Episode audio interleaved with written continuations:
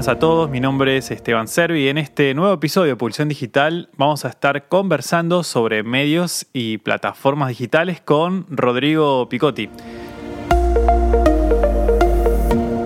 Rodrigo, gracias por acompañarnos. ¿Cómo estás? Hola Esteban, ¿cómo estás? Muy bien. Bueno, contanos un poco a qué te dedicas en primer lugar. Eh, yo eh, me dedico específicamente a hacer comunicación digital.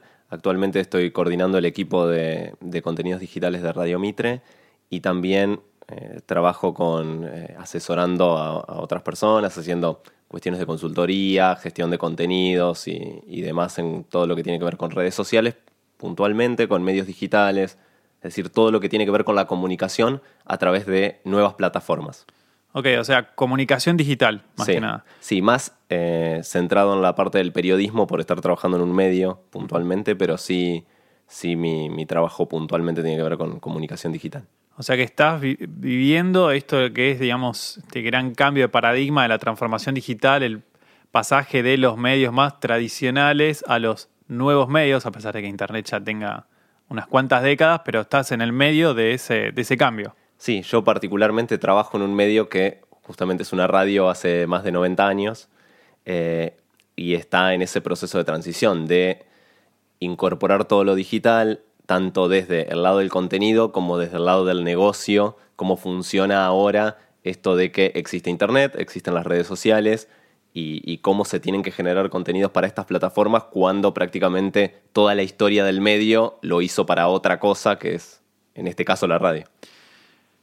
Antes de, profundizar en, un poco en todo esto que estuviste mencionando ahora, voy a tomar como palabras claves. Me gustaría que arranquemos de cero, como haciendo cuenta que ninguno de nosotros entiende nada ni sabe nada, y que nos cuentes un poco qué es un medio. ¿Qué es un medio? Mm, no sé si es tan fácil de definir, eh, así como una, definición general de, que, de qué es un medio de Por eso me gusta preguntártelo, porque sé sí. que no es fácil. Eh, sí, es un servicio que tiene diferentes objetivos. Eh, el objetivo principal de un medio es difundir información que se supone que es de interés para el público masivo, para el público de ese medio. y ahí entran también unos objetivos que son secundarios. Muchas veces, por ejemplo, eh, si el medio es un medio comercial, su finalidad fundamentalmente funciona como una empresa y es generar dinero, generar ganancias. También hay medios eh, como los medios públicos que tienen más un objetivo justamente de difundir determinada información o de llegar con cierto servicio a cierta comunidad que no necesariamente está vinculado a, la ganancia económica. También están medios comunitarios, tipo radios comunitarias, en donde la finalidad es que eh, sean como una unión en, una comunidad, ya sea lo mismo para compartir información o porque es un, lugar, de, un lugar común, eh, con lo cual los objetivos son, son diferentes y la definición de medio también tiene que ver un poco con eso, pero nos podemos quedar con esa parte de que es un servicio con, una finalidad de difundir información a, a un público masivo, en este caso si hablamos de los medios masivos particularmente. ¿Y cuál es la diferencia entre una marca tradicional de un medio con una nueva marca de un nuevo medio no tradicional como puede ser un Facebook, un Twitter, que digamos también son medios, ¿no? Eh, no sé si se podría definir a Facebook, a Twitter como, como medio de comunicación. No sé si podemos definir Internet como medio de comunicación. Wow, ¿por qué? Puntualmente. Tiraste una bomba atómica, ¿eh? A ver, porque Internet, yo lo, lo entiendo yo, hay muchos autores que lo entienden igual, está esta discusión, digamos, Internet es un medio de comunicación, no es... Yo lo entiendo más bien como una plataforma. O sea, sobre Internet como plataforma se crean medios de comunicación. Exacto. Ahí tenés medios, pongamos ejemplos, clarín.com, La Nación, Infobae, son medios cuyo soporte es Internet. Pero Internet en sí mismo es más una tecnología que un medio de comunicación. Y en este sentido, de manera similar, aunque eh, Facebook no es una, tecnología, Facebook es una plataforma. Eh, para que funcione como medio de comunicación, Facebook tendría que generar contenidos y difundirlos. Facebook hoy es una plataforma en donde se difunden contenidos que generan personas o que generan marcas, pero no es un medio de comunicación en sí mismo. Podemos discutir el, eh, la parte editorial de Facebook, si se quiere, por lo que todos sabemos del algoritmo de Facebook. Es decir, nosotros no vemos todo lo que se publica en Facebook, sino que nosotros vemos a través de un cálculo matemático lo que Facebook entiende que nos interesa. Ese lado también existe.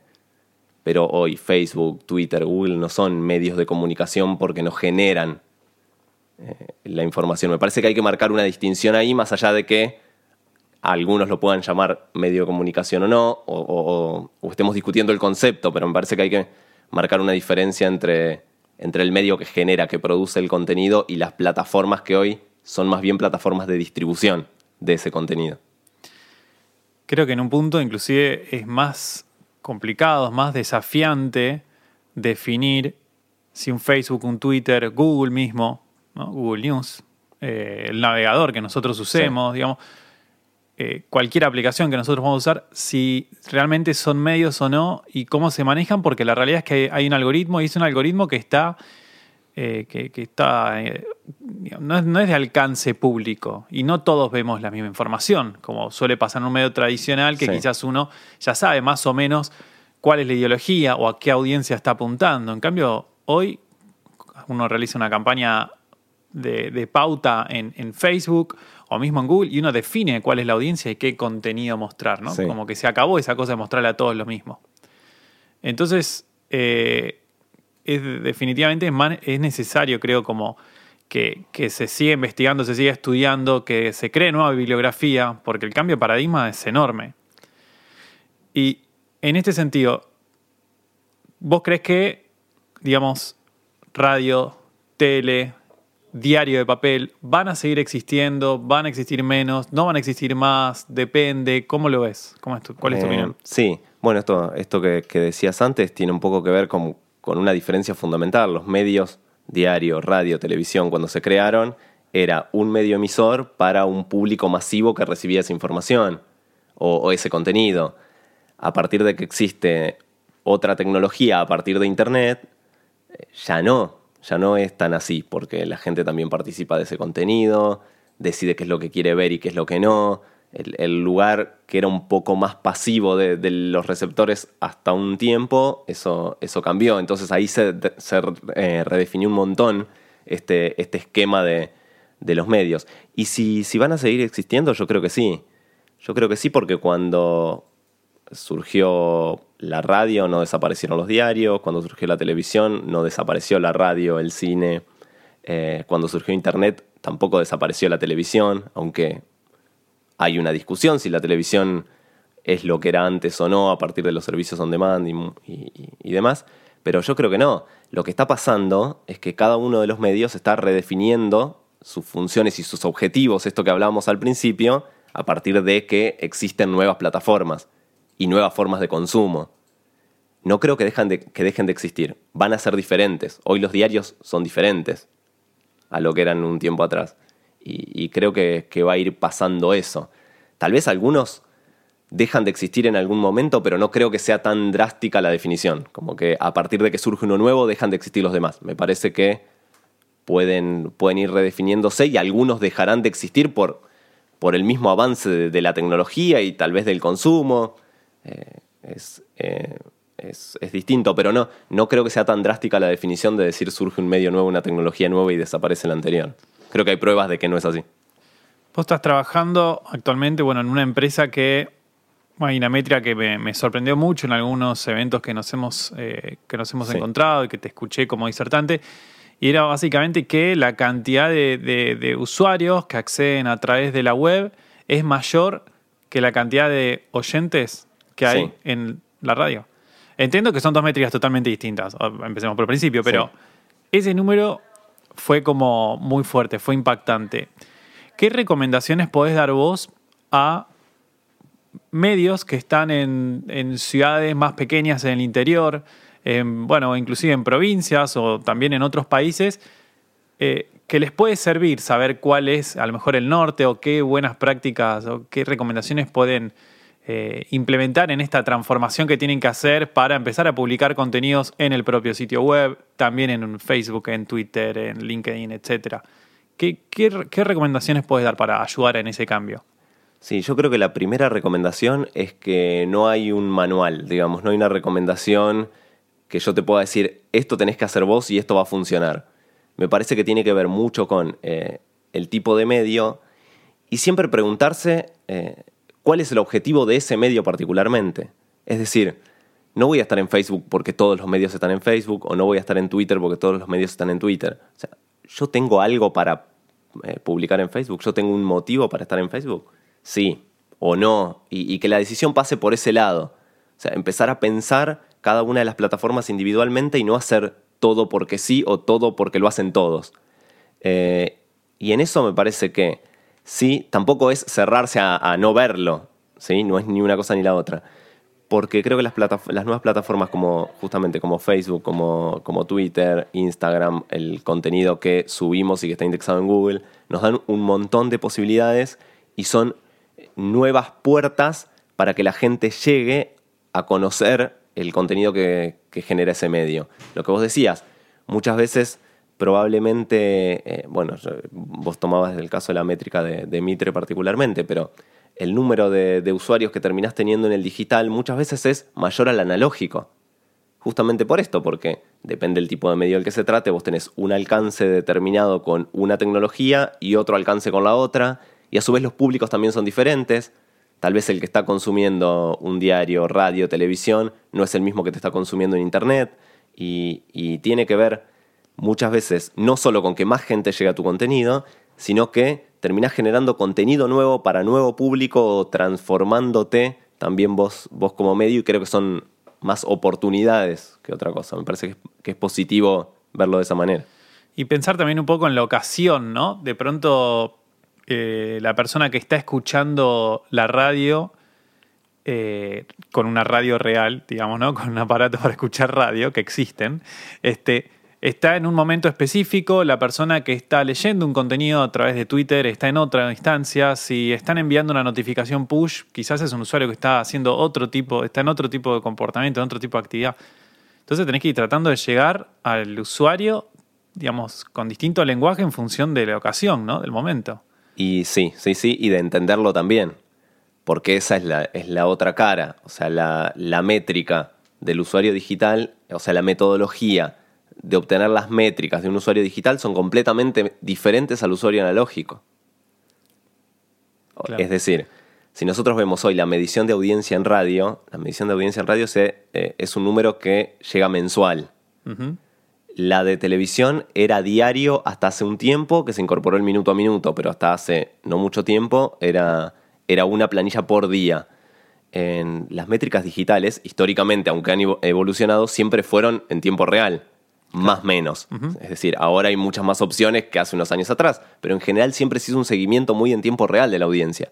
Entonces, eso también te cambia la manera de, de cómo pensar tu medio y cómo pensar tu contenido porque ya lo ves distinto y tu audiencia la podés ver distinto. Es decir, yo puedo saber en este momento cuántas personas hay leyendo una nota y cuánto tiempo están en esa nota y desde dónde vinieron en tiempo real mientras están ahí. No tengo que esperar al otro día o al fin de mes para obtener ese dato. Entonces eso también te cambia la manera de, de producir y de relacionarte con la audiencia. Totalmente. Y además, bueno, y, en mucha más profundidad, podés saber qué dispositivo, con qué resolución de pantalla, si están viendo toda la información o no, cuánto tiempo están leyendo ese contenido, eh, ver qué contenido es más atractivo o no, cuál es la profundidad en la que hacen scrolling, digamos, la cantidad de data que se puede generar hoy es abismal en comparación a cómo eh, es, bueno, en, en, otros medios que tienen metodologías de medición bien diferentes de cómo se trabaja en digital. Y acá hay un punto que me gustaría consultarte, porque nosotros tenemos eh, dentro de nuestra audiencia, como, también hacía una pregunta anteriormente en relación a esto, varios eh, medios que son, digamos, de distintas ciudades, de pueblos, de provincias y demás, inclusive empresas y pymes que tienen su propio blog. ¿Qué recomendaciones podés dar con respecto a lo siguiente? Es bastante habitual entrar a esos blogs, a esos sitios web, a esos eh, sitios de noticias y encontrarse de pronto con que, bueno, te, ponen tres pop-ups y tenés que ir cerrándolas. Tenés que andar evitando cuando vas scrolleando que se te recarga la página cada 10 segundos. ¿Qué, qué, recomendación le puedes dar a los que pueden tomar decisión en, en esos medios eh, sobre, bueno, cuál es la mejor experiencia del usuario. ¿Realmente importa la experiencia del usuario? No sé, ¿cómo lo ves? Yo creo que falta mucho, es decir, falta mucho, mucha gente que hoy está produciendo contenidos que se ponga en el lugar del usuario.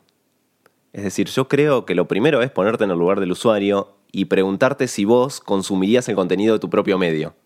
Es decir, vos entras a navegar al sitio de tu medio, yo me quedo acá o elijo otro medio porque la publicidad es invasiva, porque el contenido carga muy lento, porque tenés el auto-refresh que te corta el contenido.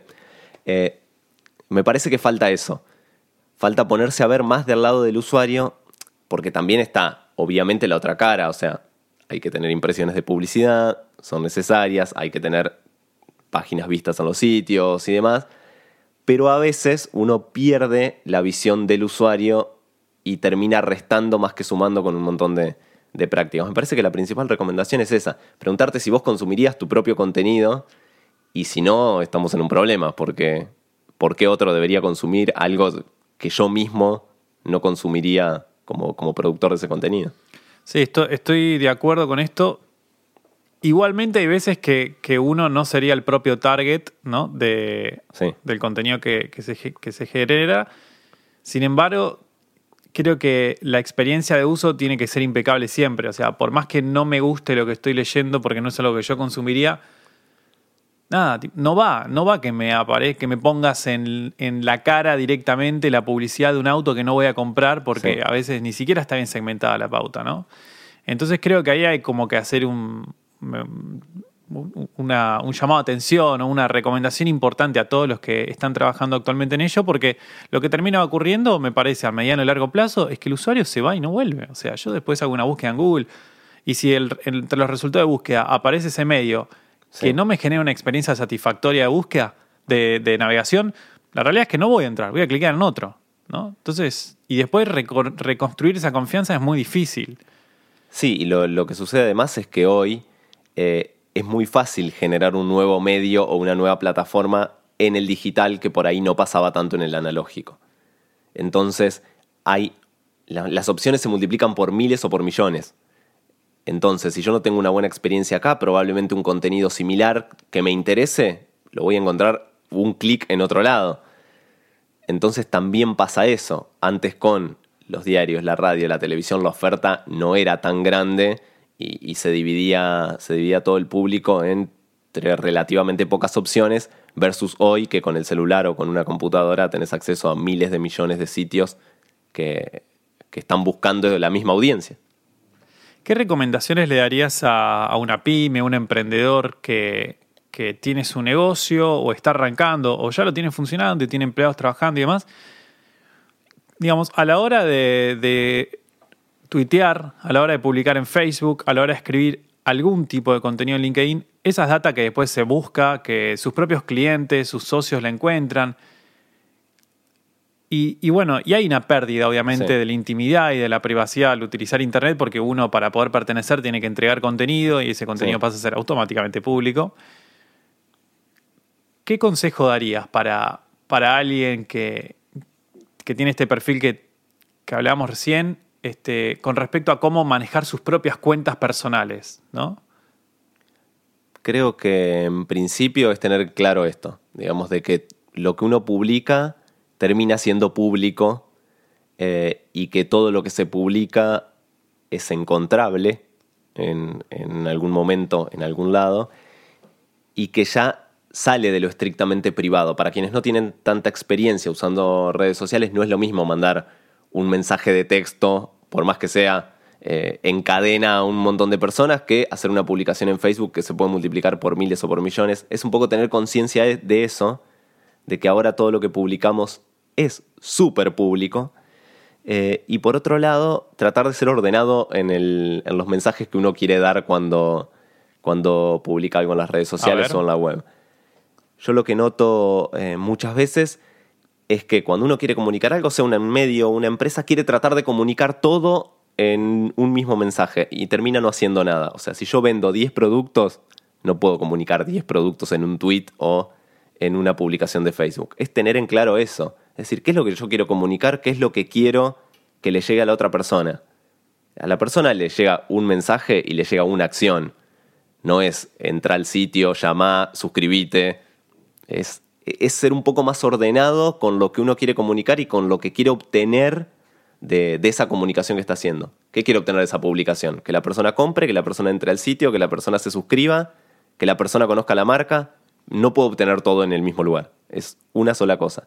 Es eso, es ordenarse un poco en, en qué es lo que quiero hacer y lo que decía antes, pensar para qué estoy en, en cada red social o en cada plataforma, qué quiero lograr y de ahí pensar cómo lograr eso que quiero lograr y no es tirar por tirar mensajes para todos lados. Claro, o sea, ser, digamos, coherente y tener un objetivo claro con las publicaciones que uno hace, ¿no? Digamos, sí. buscar un objetivo, tener uno como norte y después medir, ¿no? Sí. Fundamental, que hoy se puede medir, digamos, todo. Sí, por, porque a veces a partir de, de, medirlo te das cuenta que no es como vos pensabas inicialmente que, que iba a ser. Muchas veces eh, hay que cambiar la estrategia, la manera de, comunicar las cosas o, qué es lo que estoy comunicando o encontrar, tal vez encontrás algo que te están dando las métricas que tal vez no lo habías previsto y es una nueva oportunidad tal vez. Esto depende mucho obviamente del rubro, de lo que se trate, pero en general funciona un poco de esa manera. La, las métricas te pueden, te pueden dar nuevas oportunidades, hacerte dar cuenta que te equivocaste en varias cosas, pero creo que eh, la planificación, esto que decíamos, la planificación previa antes de lo mismo, antes de crear un producto, de la misma manera, antes de comunicarlo, tiene que estar y tenemos que tener eh, ese objetivo claro y, ese objetivo de lo que queremos medir también y, y qué es lo que queremos lograr y saber, saber cómo darnos cuenta si logramos lo que queríamos lograr. ¿Cuánto falta para que cuando entre al sitio web de un diario yo vea un contenido y vos veas otro contenido. Y cada uno vea contenidos en función de sus propios intereses, tal como pasa cuando abro un newsfeed en Facebook, en LinkedIn, en Instagram. Sí, faltar técnicamente no falta nada. Se podría hacer ya mismo. ¿Por qué no lo hacen los medios? Porque los medios tienen un objetivo editorial. El, el medio tiene una línea editorial y tiene eh, cierto contenido que tiene interés en comunicar, y por eso no. Me obliga hace... a verlo. No te obliga a verlo. Te muestra el contenido que quiere mostrar y vos podés elegir si consumís ese medio o no. Okay. Pero hay, hay, una línea editorial, eh, la, la, famosa lógica de la tapa del diario que después se traslada a los portales. Los portales dicen, estos son mis temas del día y esto es eh, lo que hay que saber o lo que nosotros entendemos que nuestro público quiere saber. Eh, y creo que se perdería ese lado, o sea, pasaría a ser una plataforma de contenido personalizado y no sé hasta dónde sería un medio de comunicación en sí mismo, porque nunca, nunca los medios funcionaron así. Tal vez pueda haber algún cambio de, de, de, de, paradigma que yo creo que hoy los medios no, no, no van a dar, pero por, por ese lado, porque dentro de los objetivos del medio que hablábamos al principio, también está esto, ¿Qué es lo que yo comunico? ¿Qué es lo que quiero comunicar? ¿Qué es lo que me interesa? De todos los temas que yo puedo tener, todos los medios hacen una selección de lo que entienden que es importante, que es relevante, hay una selección de la información y esto se perdería con el contenido 100% personalizado y no es un territorio que los medios me parece que hoy quieran dejar libre. Ok, es otro tipo de juego es otro tipo de juego, es otro... Sí, sí, por eso no creo que o sea, técnicamente se pueda hacer, pero es una, es una decisión editorial que los medios quieren destacar cierto contenido por sobre otro y si vos elegís ese medio eh, es lo que tenés para ver, más allá de que eh, sí hay muchos medios que incorporaron esto del contenido personalizado eh, en algunas secciones o vos podés... por ejemplo, hay, hay muchos medios que tienen una home configurada con secciones y vos podés ocultar determinadas secciones que no te interesan y ves algunas, pero que el contenido no termina siendo 100% personalizado, sino que tenés opciones de personalización de la información, pero, pero creo que, que para eso falta, para esa, para esa evolución falta, porque tal vez es otro el formato, tal vez es Facebook la plataforma para ver contenido personalizado y los medios son esto que estábamos describiendo, ¿no? ¿Qué pasa con respecto al, al cambio de modelo de negocios, al cambio de eh, básicamente los precios para poder pautar, ¿no? Digamos, históricamente pautar en la contratapa o en la tapa de un medio tenía un precio determinado, eh, no se sabía con exactitud 100% a cuántos estábamos llegando, impactando, cuántos recordaban la marca, etcétera. Y con el advenimiento de, Internet y la posibilidad de medir, sabemos exactamente cuánta, cuánto dinero ponemos, cuánta gente lo ve, cuántas personas lo recuerdan, cuántos clics recibimos y hasta después cuántas ventas logramos a partir de eso, ¿no? Y, paradójicamente, los precios eh, para lo que es digital, hoy, 2018, siguen siendo más accesibles que, digamos, otro tipo de, pauta. Eh, hubo un cambio total, ¿no? Digamos, en, los costos de todo, digamos. Eh, cuando históricamente se necesitaba contratar un empleado full time que fuera a la oficina 918, hoy te metes en una plataforma de freelancers, contratás el redactor, está bien, yo entiendo que no es lo mismo exactamente, pero digamos, hoy los costos se han hecho mucho más variables que fijos y permiten muchas más posibilidades. ¿Cómo, cómo ves ese, ese cambio?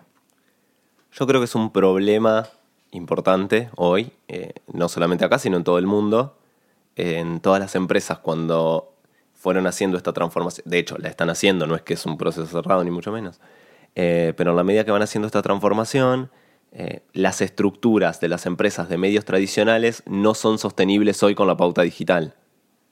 Con lo cual es un gran problema. ¿Pero por qué?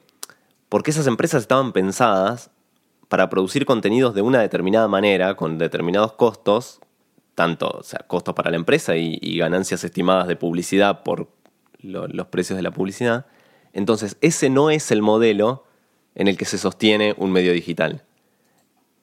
Por lo cual, es un problema para las empresas tradicionales transformar esas estructuras en medios netamente digitales. Y ese es un gran problema. Más allá de eh, la cultura interna de las empresas, que obviamente siempre estuvieron acostumbrados eh, todos a generar contenido para un lenguaje, pasar a generarlo para otro, ese es otro tema. Pero desde el punto de vista eh, económico y de la estructura, son insostenibles esas estructuras porque estaban pensadas con otra lógica.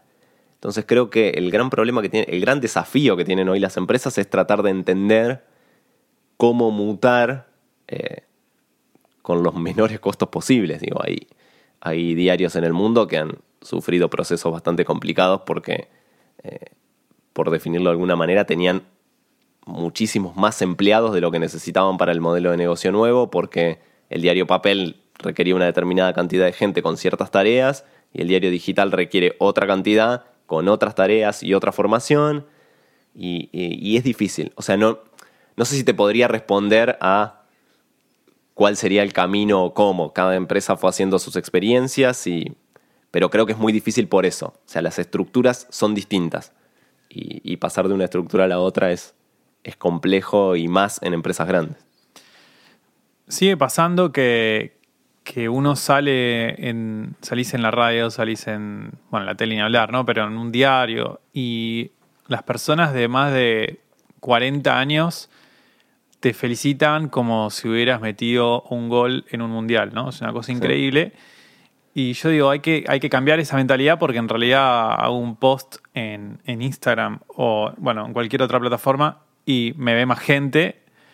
Eh, entonces, lo que, lo que voy con esto es, digamos que quizás el, quizás el, activo más importante también de los, de los medios más tradicionales es la marca.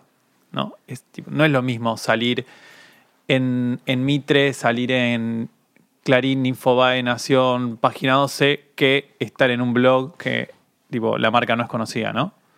Eh, tiene que ver con cómo está legitimado, digamos, socialmente tanto la marca del medio como eh, la plataforma. O sea, lo que muchas veces sucede es que un diario papel está mucho más legitimado que un post en un blog, tal vez, o un posteo en Facebook, aunque lo vea más cantidad de gente.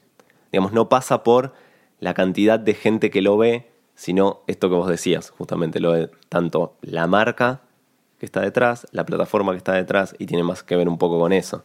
Es decir, el diario, aparecer en el diario, aparecer en la televisión, es, eh, todavía sigue siendo como, como un, gran lugar, digamos, para, para estar, pero por eso, por cómo está legitimado socialmente versus otras plataformas, que también creo que incide un poco el tiempo. Es decir, todas estas plataformas son muy nuevas y está costando, o sea, es un proceso lento en que se vayan instalando tanto socialmente y culturalmente, porque los procesos sociales y culturales son mucho más lentos, eh, aunque haya 2.000 millones de personas que usen Facebook en el mundo, lo que vos decías, la gente grande no lo usa, hasta dónde está instalado una plataforma que usamos hace 10 años versus otras que existen hace más de 100. Decir, tiene, tiene, que ver con ese proceso, no tanto con el uso, sino que socialmente y culturalmente se instalen como, como prácticas aceptadas y masivas. Muchas de las personas que nos escuchan son, bueno, trabajan de forma independiente, son emprendedores, son pymes, y les interesaría poder aparecer en medios, ¿no? Este, ¿Conviene trabajar con una agencia de prensa? ¿Qué contenidos deberían generar en el caso que los hagan ellos mismos? Aquí, ¿cómo, ¿Cómo es el contacto con un medio para dar, para transmitirles data que pueda ser relevante de ser publicada? ¿Cómo funciona eso? Eso depende, depende mucho de cada medio, porque la realidad es lo que hablábamos antes. Las empresas se fueron transformando y fueron incorporando su negocio digital eh, de, diferente manera, de en diferentes procesos. Eh, y también con lo que decíamos justamente en la, última pregunta que me hacías. Yo creo que tendría que pasar más bien porque la empresa, la pyme que le interesa aparecer en un medio, diga, para, ¿para qué quiero aparecer en un medio? ¿Vale tener una nota en, no nombremos a nadie, pero en X medio? ¿Vale tenerla ahí? ¿Qué gano yo con eso? ¿Gano exposición? ¿Voy a vender productos? ¿No lo voy a hacer? Tal vez eh, pasa, pasa un poco por ese lado. Eh, ver, ver hasta dónde sirve o hasta dónde no sirve el, tener presencia en, cierto lugar. Y después, sí, las agencias resuelven mucho el proceso, digamos. Eh, como todo, digamos, las agencias tanto de, publicidad, de prensa y demás terminan resolviendo el proceso que a veces autogestionarlo es, es un poco más difícil.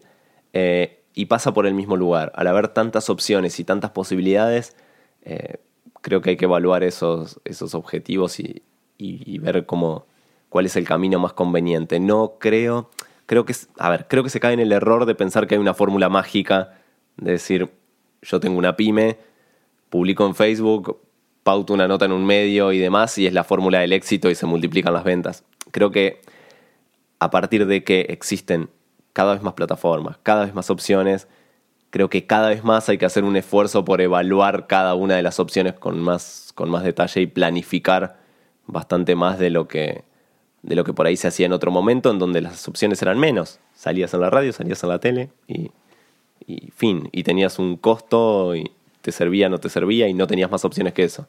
Creo que ahora hay que empezar a, evaluar todas las fichas y ponerlas en el lugar que, que, que corresponden o que creamos que mejor, que mejor corresponden y después después ver resultados. Y, digamos, ¿los medios tienen la capacidad de, cambiar las opiniones de las personas? De moldear qué es lo que uno piensa, lo que uno opina sobre determinada marca? ¿O no tanto? Decir que los medios tienen la, eh, la capacidad de cambiar la opinión de las personas, yo te digo que no. Eh, no es tan drástico y tan automático el proceso. Eh, uno recibe un montón de información a través de los medios y a través de toda la información que recibe de todos los medios se va formando una opinión. Que un medio te haga cambiar a vos la opinión sobre algo es muy difícil de que suceda. Sería mágico, ¿no? Sería atribuir un poder divino a... No, no, solo por el hecho de que... Eh, de eso, de que, sería un poco mágico, sino eh, porque además vos recibís un montón de información por un montón de lugares y venís con un montón de información. Cuando vos ves un programa de televisión, venís habiendo visto durante años televisión y habiendo leído libros, consumiendo otro tipo de medios, otro tipo de productos y demás. Entonces, que un solo medio con un mensaje tenga la posibilidad de cambiarte a vos tu manera de pensar sobre algo, es como muy... es, demasiado grande decirlo así. Eh, creo que pueden tener cierta influencia en que vos tengas o no determinados conocimientos, más, menos información sobre algo y así puedas formar tu opinión.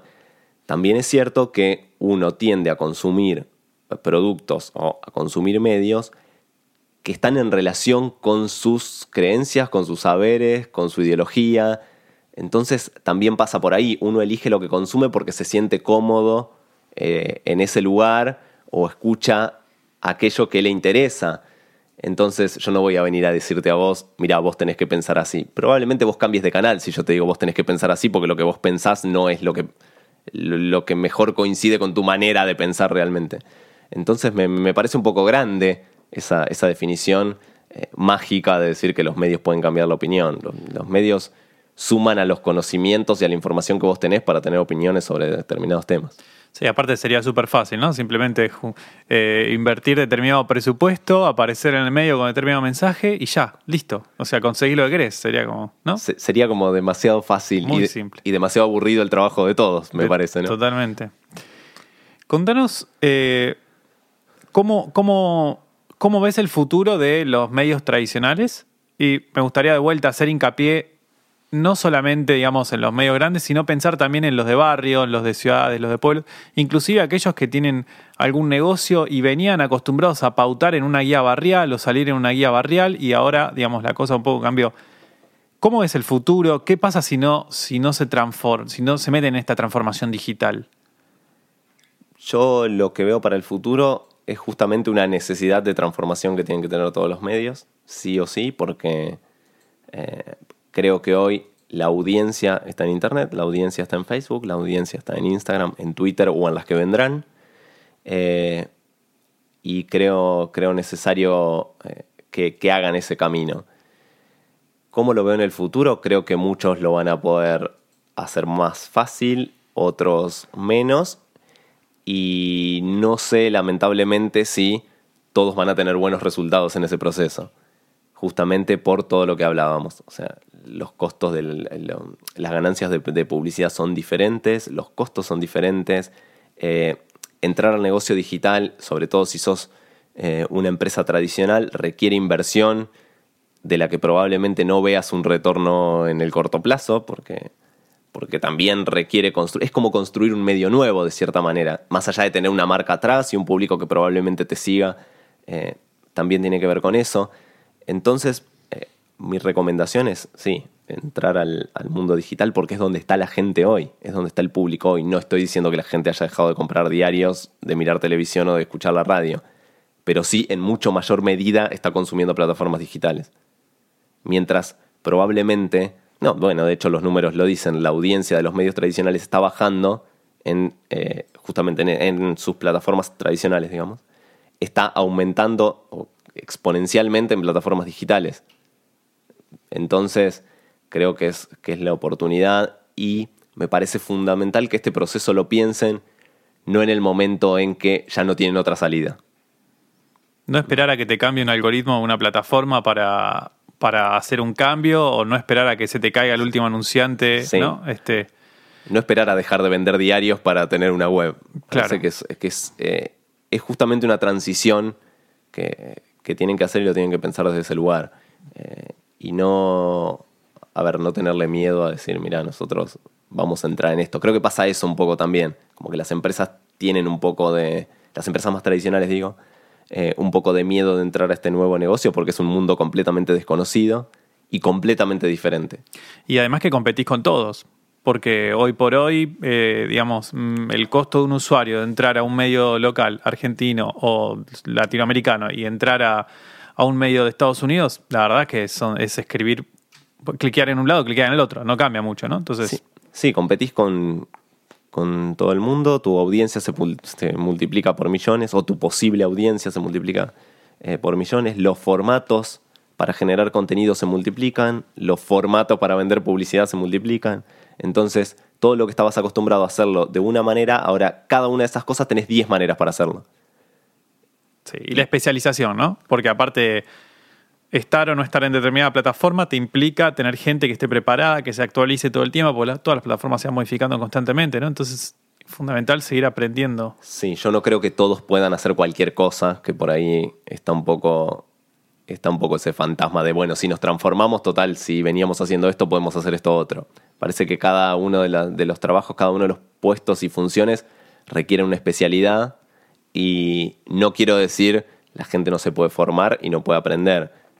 Quiero decir, no todos podemos hacer todo de un día para el otro porque hay gente que durante años se especializó para hacer determinadas tareas y más allá de que haya mucha gente que nunca las haya, las haya hecho y las puede aprender, tampoco es tan mágico el modelo de decir todos trabajamos en un diario durante 30 años, mañana vamos a poder estar todos en la web y los mismos hacer esto mismo.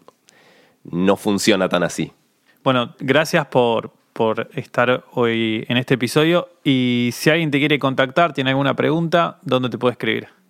Eh, me pueden escribir, bueno, dejo mi Twitter, Instagram, soy Rodrigo Picotti, ahí me pueden, me pueden escribir y contactarme por ahí. Bueno, Rodrigo, muchas gracias. Gracias a vos.